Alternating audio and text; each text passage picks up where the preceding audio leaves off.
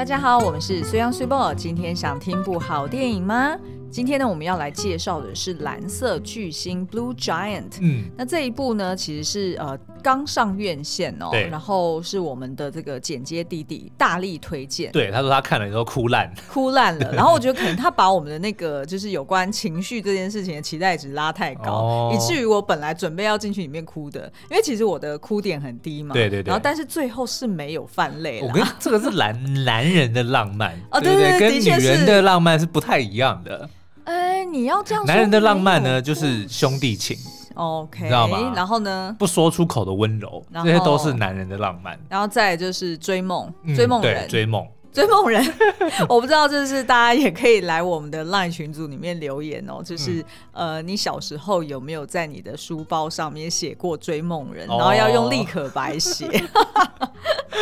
这个是一定有一定年纪的人才会知道的笑话哈。嗯、好，那我们就来介绍一下这部片的一些亮点啊，还有它的故事到底是在讲什么。那它其实基本上呢，如果用一句话，因为我们最近在练习写编剧嘛，所以就是一直在为了那个。一句话的 log line 啊、嗯哦，或者是有人说是 tagline，对，就是在那边伤透脑筋哦。因为有些那种就是剧本开发的，他可能有有限定说，哎、嗯欸，你来投稿的话，一定要五十字以内，对，然后你就要在那边字字斟酌，对。然后，但是呢，这部片如果你用一个很简单的 log line 来讲，就是三位少年在东京寻梦的故事哦。没有讲到戒指哦，哎，啊，那重来一遍，三个热爱爵士乐的少年在东京追梦的故事。哦，OK，大概是这样子啦，哈，好，好，那其实呢，这部片它是改编自漫画家呃石冢真一的作品哦。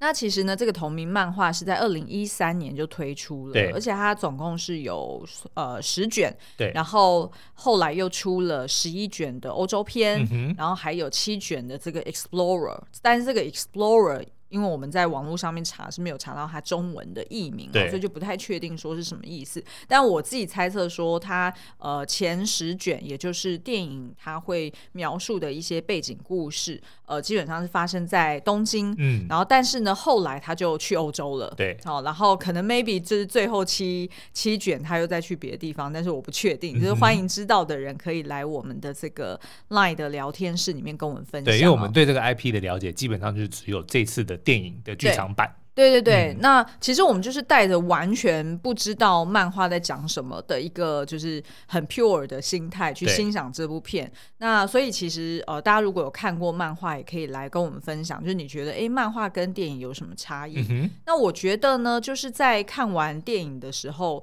真的就是觉得说，哇，这个画面简直就是媲美蜘蛛人新宇宙那种。他的画面真的是神作，就脑洞脑洞 脑脑洞大开，哪哪哪洞不开提哪洞，哪 洞不开提哪洞。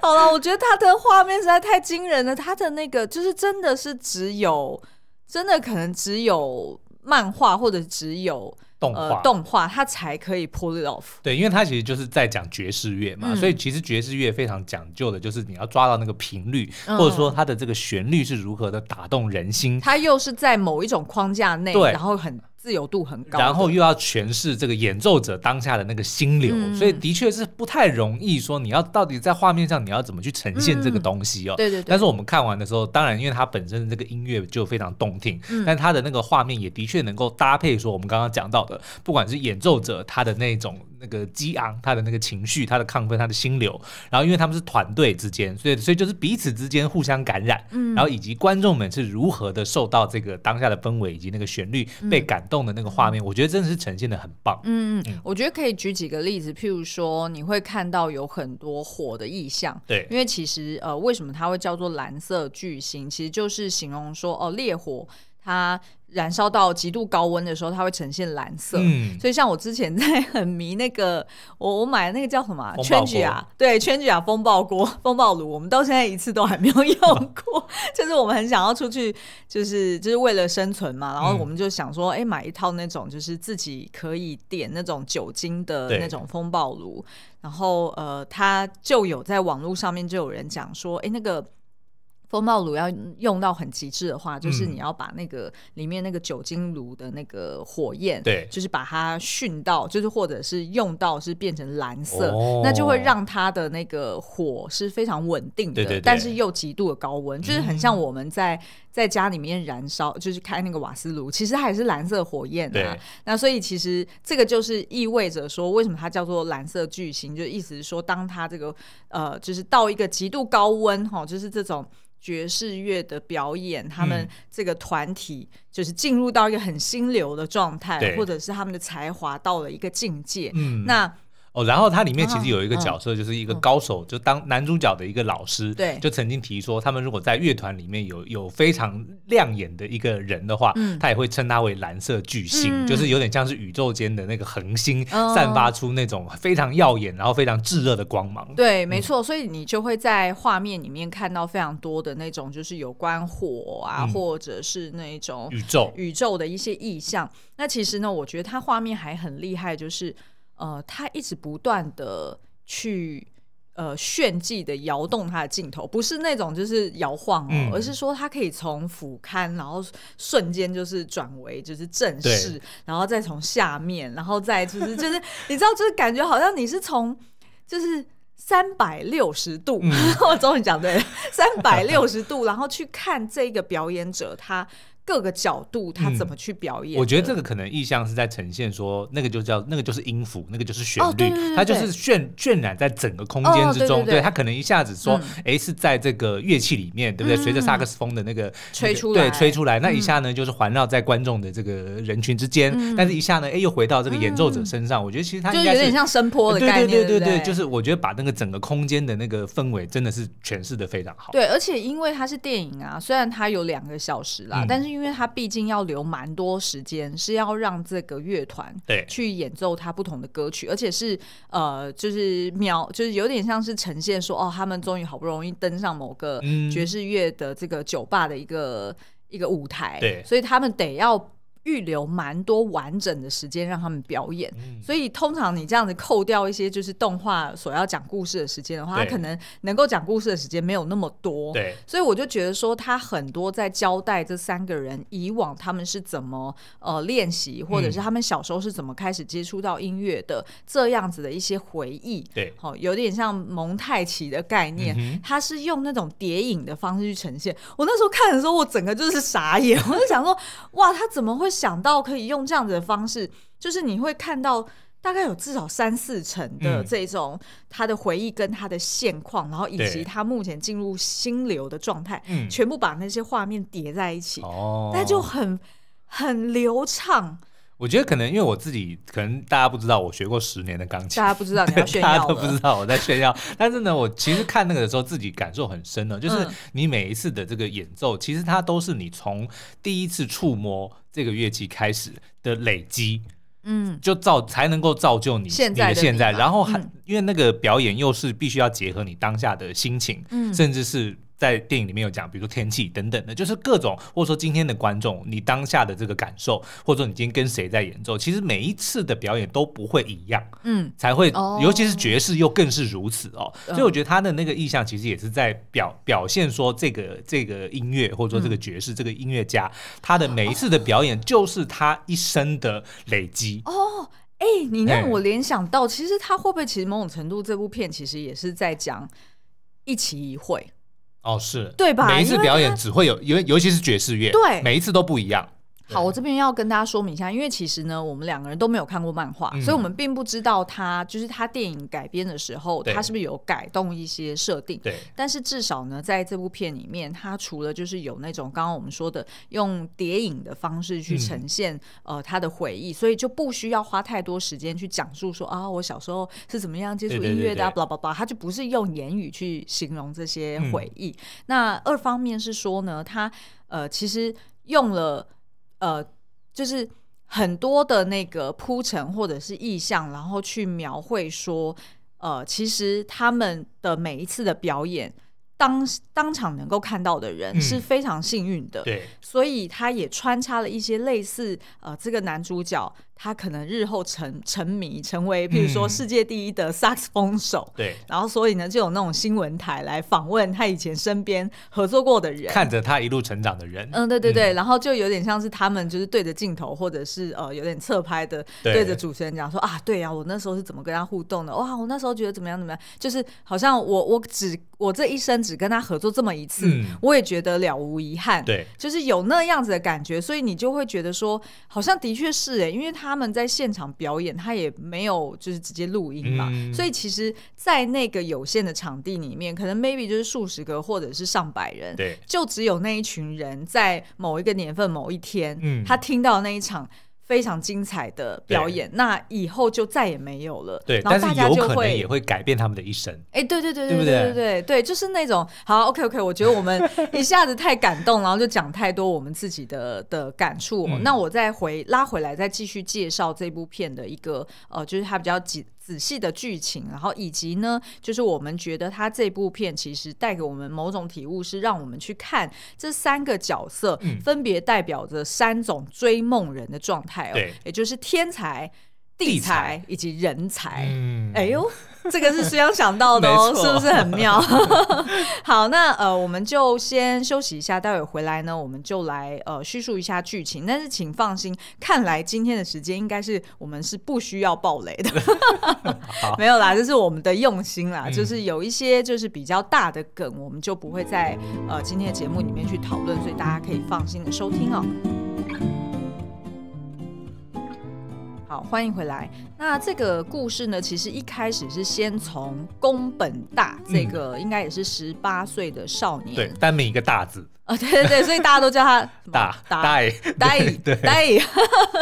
对，那他其实是呃出生自日本仙台哦，然后他呃从他的回忆里面看起来呢，就是他小时候应该是他的哥哥，或者是他有一个叫做雅哥。对，应该就是他的哥哥啦。嗯，嗯，然后送了他萨克斯风，然后他小时候会就是对于这个乐器有兴趣，应该也是源自于他看了一场表演。对，其实也不是多小，大概就是三四年前，因为他总共就是在电影开始的时候，他才学了三年而已。嗯嗯。然后呢，所以他自从那时候开始，他拿到他属于他自己的乐器之后呢，他不管就是呃下雨啊，还是下雪啊，他每天都是在河堤那边去呃练习吹奏萨克斯风哦。那他当然也是有上一段。时间的课好像半年而已，就最后半年才上课。嗯、对，嗯嗯，然后其他时间都是靠着自学，而且呢，他的野心非常大哦，他就是从头到尾都相信他自己可为可以成为世界第一的这个爵士乐手。日本所有的漫画男主角都是这样，嗯、我要成为日本第一的寿司，对，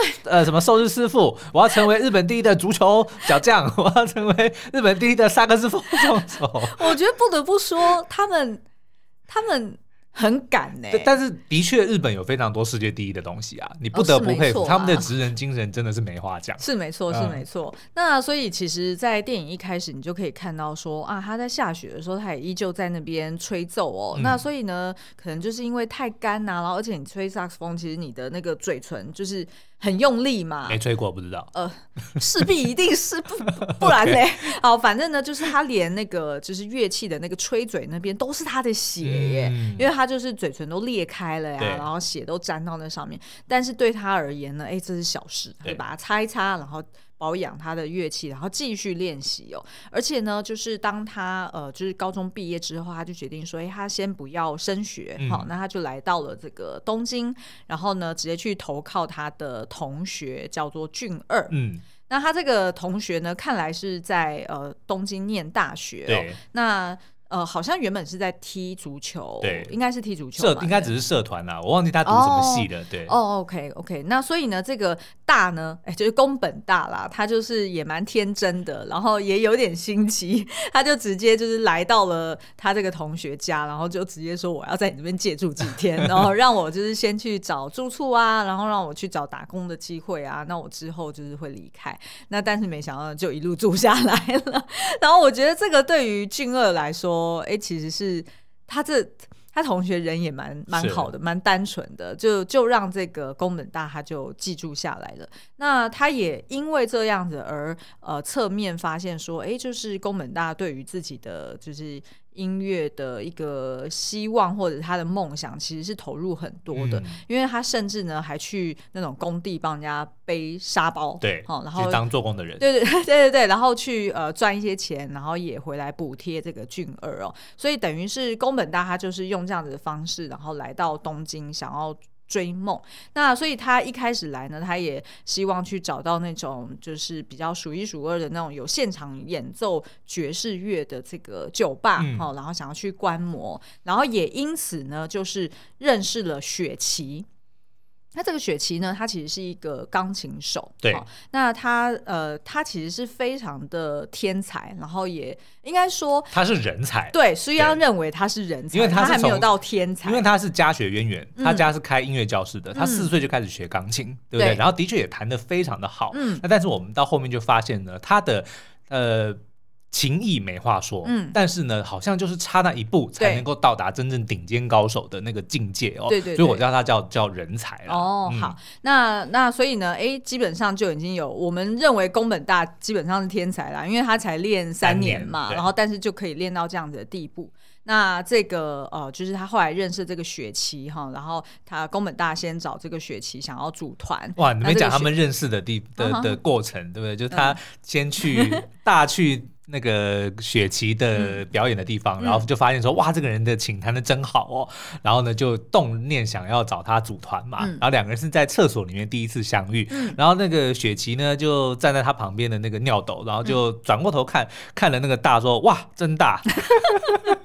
对，因为他他也不认识他，所以他也不知道他叫什么名字，没有，但他讲的大，然后那个那个那个大宫本大就以为他在讲他的，嗯嗯，小兄弟，呃、对，但后来其实是说他发现。他的手指上面有一个非常大的茧，嗯、所以就猜想说，那他一定就是萨克斯风手。嗯，对，所以那两个人就因此而结缘了。对，然后我觉得应该是可能同为音乐人，英雄惜英雄，其实都会注意到那些东西吧？对不对？应该是，对嗯嗯。那反正呢，哎，这个就是哎天才到位了，然后再来就是也有一个人才，嗯、那再来呢就是呃呃另外一个就是打爵士鼓的鼓手，因为呢乐团里面一定要有鼓手嘛，他们三个基本上就是钢琴。萨克斯风跟鼓手，嗯嗯，那这个鼓手呢？没想到，因为他们本来是当然是想要找有经验的嘛，然后哎，就是也可以跟得上他们的一个水准哦。嗯、那这样子他们组这个团才有意思嘛。但是没想到呢，哎，怎么找都找不到。然后后来呢，哎，就是这时候的这个就是房东哦，就是俊二就出现了。嗯那这个俊二呢，基本上他是完全没有经验的。对。他一开始呢，只会帮这个宫宫本大在这个就是合体旁边在呃吹萨克斯风的时候，他只是帮他拿着拿着一个树枝筷子还是树枝、去敲一个可乐罐，因为 宫本就是因为他们没有那个鼓手的话，他其实节奏不太好抓嘛，嗯、所以他就刚好他的那个俊二好朋友来了，嗯、说那你帮我敲个节奏，对，对不对？就是你直接拿个罐子这样敲，嗯、然后呢，宫本呃那个俊二就看着宫本在那边吹奏的当下，嗯、突然就。就被感动到了，他才发现说原来这个音乐这么的动人，嗯、然后他也发现说自己参与演奏的这个过程 实在是太感动了，所以他就开始就毛遂自荐说，我可不可以试试看？嗯、然后结果他哎、欸，好，我们就先先不爆雷，反正呢就是也阴错阳差，就让他成为了这三人乐团里面的鼓手。嗯嗯，没错没错。那我们接下来聊一下，那为什么俊二我们会觉得他是地才哦？那当然第一个就是他是零。零基础，对，所以他一开始基本上来敲的时候呢，那个就是雪琪啊，就是那个钢琴手，就觉得非常的受不了。对，有没有搞错？对，有没有搞错啊？就是你干嘛找一个这样子的人，反而拖累我们？因为等于是另外两个人。至少是有一定的基础跟水准的，然后结果你找一个零基础，我还要教他，嗯、那可是没想到，哎，这个俊二好像还蛮有心的，对，他不仅好像自己自掏腰包嘛，然后就去买了一套，不知道三十几还六十几的贷款，就 去买了一套电子鼓回来，他真的就买回来到他的住处，然后他真的就在练习，嗯、然后一开始其实我们还看到一个蛮可爱的画面，就是他那时候他自己的乐器还没买回来的时候，他还把自己罩在棉被里面，哦、那那那个我其实还蛮感人的，嗯、因为就是宫本回到。到家，然后发现哎，怎么家里有一个被子在地上，对，然后有一坨被子，然后里面就动动动动，然后结果就是这个俊二躲在里面，然后拿。拿一个好像水桶来，啊，对对对对，然后拿筷子去敲，自己在练习。对对对，然后所以其实就感受得到说，哎，这俊二其实是有心的，而且他应该不是三分钟热度，因为连钱都投下去了嘛，对不对？然后后来呢，哎，他们三个人就在呃这个宫本大第一次认识的一个酒吧老板娘，呃，叫做 Take Two 的一个 Take Two，呃哦 Take Two，Take Two 就是 SK Two 的 Two。好啦，反正就是呢，那个 Take Two 哦，他们就是在里面借这个场地，因为蛮妙，那个 Take Two 都没有客人。对。然后那个老板娘看起来，哎、欸，好像也蛮有钱的，也没差。那应该店就是他的啦，对，也不用付房租这样的。对，然后所以呢，哎，现场这些设备啊，然后或者是环境啊，就借给他们练习哦。所以三个人就在那练习。那每次呢，俊二出现呢，哎，就是双手可能食指都包满了这个 OK 泵。你就想象晋级的鼓手的概念。对对对，其实我觉得晋级鼓手哦，我第一次看那部片应该是在、嗯、呃我们在虎航的的飞机上面看的，uh huh、然后我们那时候就是 share 同，哎，为什么我们要 share 同一个 monitor 啊？其实是因为要花钱，因为虎航是联航啊。哦，对对对，好像是，是对。然后反正呢，我们那时候看的时候就觉得哇，好过瘾哦，嗯、就是。就是那种就是鼓手的世界，然后可以这么的热血，对然后而且是真的，他敲到那种手啊，那个血都直接。喷血跟汗，对，就是身上所有体液跟血液全部都喷在那些，而且鼓面上面。它已经是 OK 绷一张不够，它要贴好几个，要不断的一直往上盖才可以，嗯、那个血不然会一直喷出来。嗯，因为它得要磨到它的那个茧伸出来，对它才不会就是让里面的肉再破掉嘛。哎、嗯欸，不过说到这个，我要分享我一个小小的嘿小小的经验，然后但是其实说起来是有一点有一点可笑，但是某种程度我也圆了我的梦，嗯、也就是呢。我小五、小六的时候有参加学校的那种管，呃，叫做鼓乐队。然后以前以前都要就是早上要升旗嘛，然后不是就要演奏国歌啊、国旗歌啊等等的，或者是有颁奖典礼的时候也会需要国鼓乐队。那所以我们每天早上就是大概哦七点或七点半就要集合在那边，然后准备八点的早会，然后大家就会在那边练习。然后我呢本人就是打小鼓的，而且我那时候其实真的觉得。参加这种乐团，嗯、有那种就是与有荣焉。归属感，嗯、呃，真的有那种归属感。然后大家就是很骄傲的，就是可以去乐乐乐器室里面，嗯、然后领自己的鼓，对对对，然后平常那边保养，然后还有自己的鼓棒可以带回家，然后没事呢，哎，就在桌上敲啊敲的，就会真的某种程度就觉得说，哎，自己好像真的好像哎越来越进步，嗯，然后又是。这这个团体的一个分子，对，他就觉得很骄傲。那所以其实我那时候看到这个，就是呃，静姐鼓手，然后以及这个俊二他在打鼓的时候，我就我就可以感受到他们一开始那种从零开始，然后呃，就是要还要抓节奏，然后节奏抓不对，嗯、然后因为鼓是很容易被人家听出来的嘛。你如果说是其他乐器，你可能小小声的吹，可能不会被发现。但是如果是鼓，你你不可能做假动作，对不对？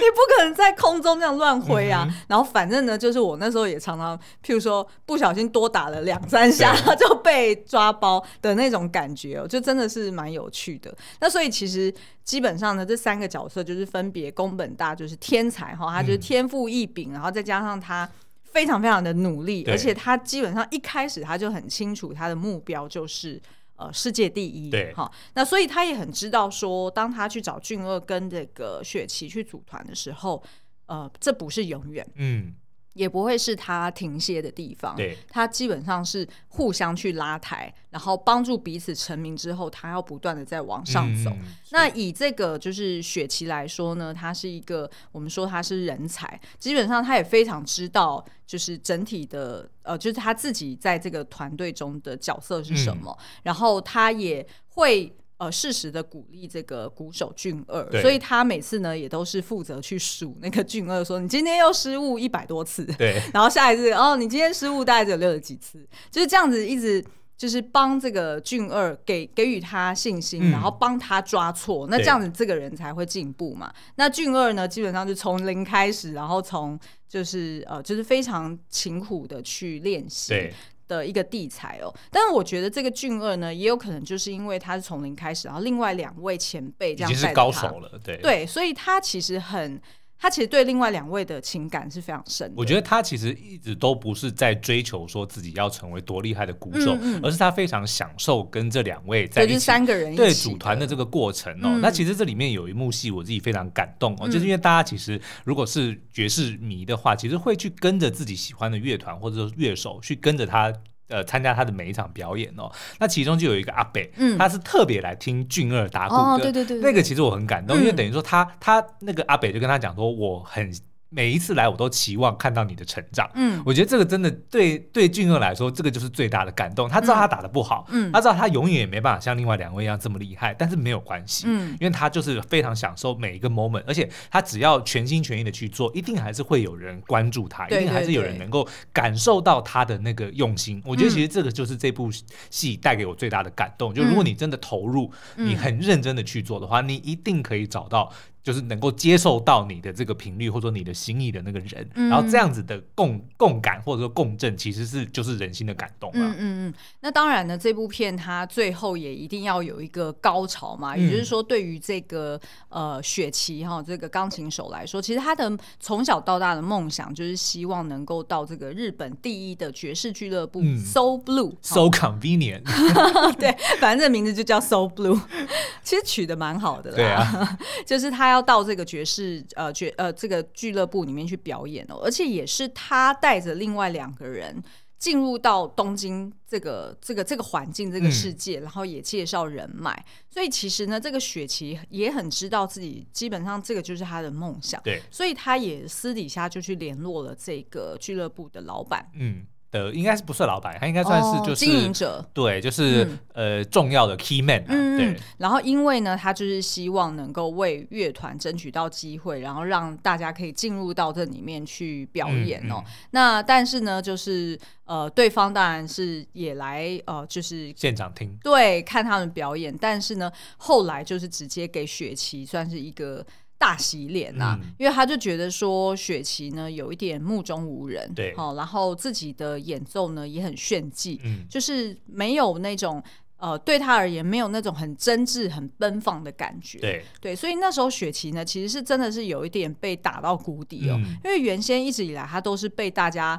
吹捧的说啊，你真的是一个。资质很好，然后呃，就是又又很帅气的一个钢琴手，对对对，那大家都很想要争取他到他们自己的地方去表演，但没想到呢，他自己梦想要去的地方的这个经营者呢，却跟他讲说：“我我觉得你不适合。”我觉得其实那个那个 key man 那个、嗯、那个 So Blue 的那个啊，我们叫他老板，嗯、对，虽然他不是老板，那、嗯、我觉得这样比较好好。就知道是谁哦。嗯、我觉得他其实揭穿了雪琪的冒牌者心态，嗯、因为我觉得有一个安排非常好，我很喜欢。嗯、就是当他们呃三个人，就是这个乐团三个人到雪琪家的时候，发现雪琪家非常的脏乱。啊，对。然后他他那个宫本大直接讲说：“我以为你家会更时尚，因为雪琪的。”外表对对对，就是文青，然后就是那种非常就好像很厉害，很 sleek，对，很 sleek 的的那个样子哦。但是呢，就是进到他的家里，反而觉得，哎，怎么好像我们也看到，就比如袜子就直接挂在那个洗水槽上啊，然后就是的确不是一个像他这种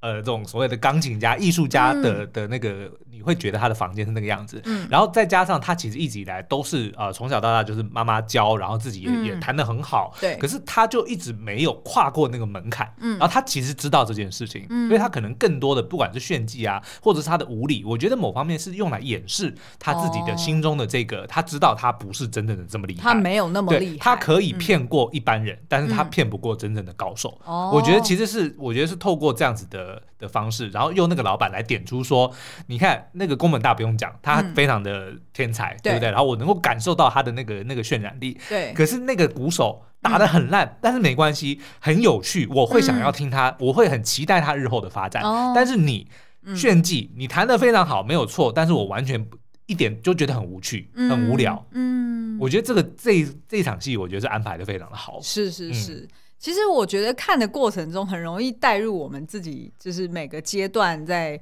追梦的一些心路历程，对，对不对？就是其实我在我我自己都觉得啦，就是我一向以来在不同的领域或者是在追寻不同的梦想的时候，我觉得我都是鼓手俊儿，嗯，就是我都是那种就是很地才的人。我觉得我是偏地才的。哦、譬如说，我可能一开始哦，在在 PNG 的时候，我那时候很想要成为品牌副理。对。然后那时候就争取了很多机会，好不容易哎，就是可以先拿到品客这个品牌，然后但是我还要兼做我原本的就是行销专员的工作，嗯、所以那时候就是为了品客，然后就是每天在那边熬夜啊。对然后我记得以前前几集也有分享过嘛，就是那时候办公室里面居然还有一个淋浴间，嗯，然后我真的是几乎每天都在公司洗澡。就真的蛮扯，当然也很方便啦，因为旁边随随手可得就是飞柔或者是 Olay 的 洗发精跟沐浴乳，所以就真的很方便。然后还有保养品，拿品客倒在头上。哎、欸，不过说真的，我那时候在品客的时候真的胖很多哎、欸。嗯，当然啦，因为每每天每天那么一边做事，然后左手就一直吃一直吃，然后因为要一直 sourcing 那种不同国家的新口味嘛，就每季都要给那个 Seven 跟。就是给超商不同的品，呃，就是不同的那个口味，嗯、然后所以就一直吃，一直吃，一直在合理化你自己的行为，这叫职业伤害。对，这是职业伤害。做品客就会胖，做乐高就会踩到，就会痛。对，所以我那时候不管是做品客啊，或者是后来去乐高啊，还是说现在我们在尝试编剧，嗯、其实我都觉得我是比较偏向俊二那种，哦、就是自己有点盖着头，对，然后闷着做，然后呢很。如果一一旦身边的那种前辈啊，或者其他人愿意提携一下，然后提点我一下，说哦感激涕零的那种感觉，嗯、所以我觉得很能够就是体会俊二的那种想法，就是就是感觉呃很害怕这一次自己有没有就是是不是没有进步了，对。然后如果一旦有进步，然后人家也看到自己的进步，对就会更有成就感，然后更有信心的想要往下再去钻研。而且我刚刚这样子听我们聊到现在，我会会发现你讲到怕这件事情，嗯、这三个人其实怕的。东西或怕的方式也完全不一样。怎么说？那个宫本大，嗯、他没什么都没在怕，他从来没怕过，嗯、他就是认为他就是最好的，嗯、对不对？然后呢，这个俊二是一直都在怕，对对对，从头怕到尾，对不对？然后怕到尾，对，然后雪琪呢是不知道自己在怕什么，他怕，哦、但他不知道他在怕什么。哦，对，他好像有一点就是惶惶不安，他一直在 hold back，然后一直到。到后面有一场那个表演，他才突破了那个、哦、那个瓶颈。的确是因为你看哦，一开始雪琪出场的时候，其实我觉得那个剧情安排真的蛮好的，就是让我们看到、嗯、呃，他表演完之后，他进入后台，然后那个爵士乐的老板不是 So Blue，、嗯、是另外一间，就直接跟雪琪讲说：“哇，你真的很优秀，就是你什么时候才要答应我们来我们这边常住呢？”嗯、然后雪琪就说：“啊。”让我再想想，让我再想想。然后后来呢？当他一出来，他不是认识了那个宫本大，然后两个人就在外面聊天嘛。然后就有点哎，宫本大也跟他讲说：“我希望找你组团。嗯”然后雪琪也说：“让我想想，让我想想。”然后但是后来呢，去到了这个就是他们一开始练习，就是那个女老板的那个 Take Two 的场地。然后雪琪终于听到了宫本大亲自演奏、嗯、呃萨克斯风，然后发现说：“哇，他是一个。”就是很有才华，然后呃，重点是对，重点是才练习三年，嗯、所以日后就大有可为哦。但是那时候本来你预期说雪琪一定满口答应说好好，我就跟你组团，嗯、但也没有哦。雪琪那时候马上就把那个宫本大赶回家说：“你先回家，让我想想，让我想想。是”就是雪琪她从头到尾的确都很一致的，嗯、一直陷入在一种一直。在考量，对，或者是一直在自我怀疑，对，一直在自我怀疑，所以的确他的音乐，哦，我觉得可能是不是艺术家更藏不住，嗯、就是那种你一旦陷入自我怀疑，嗯、不管你是透过文字啊、音乐啊，还是透过你的画笔，嗯，其实可能都会被那种明眼人一眼就看出来。我那我觉得我应该就是属于血气这种的，就是我我我知道我能够创造，我知道我能够做，嗯、但是我永远都不不觉得我做的东西够好。哦，我我常常就是在自我怀疑，然后你就会收一点嘛，对，就会收一点，就会就会不敢不敢尝试新的东西。哦，对，OK，那可是我又怕那么多，那这样子我们联手 我们缺少一个天才。哦，就是要有一个那种就是很知道自己在做什么，然后把我们鞭策出去的人，对不对？好，Anyway，反正我们现在已经开始尝试编剧了啦，所以应该是就是。希望可以被人家看到。好，那以上呢就是我们针对这三种不同的追梦人哦，然后去做的一些分类啊，或者是分享。那不晓得你是不是在你的人生旅程中，就是不管是在学校还是在社团还是在职场，嗯、你也有过这种追梦的感觉。那你觉得你是属于天才地才还是人才呢？嗯、好，那我们今天的节目就到这边喽，下次再见喽。哎，我问了那么问多问题，然后但是没有教大家说，那你要去哪里分享给我？好啦，就欢迎到我们的这个聊天室哦，Line 的聊天室哦。那它的这个连接连接就放在那个文字说明栏里面。对对对，嗯、那密码呢是 Lesson 九九 L E S S O N 九九。全部是小写哦。嗯，好，今天的节目就到这边，下次再见，拜拜，拜拜。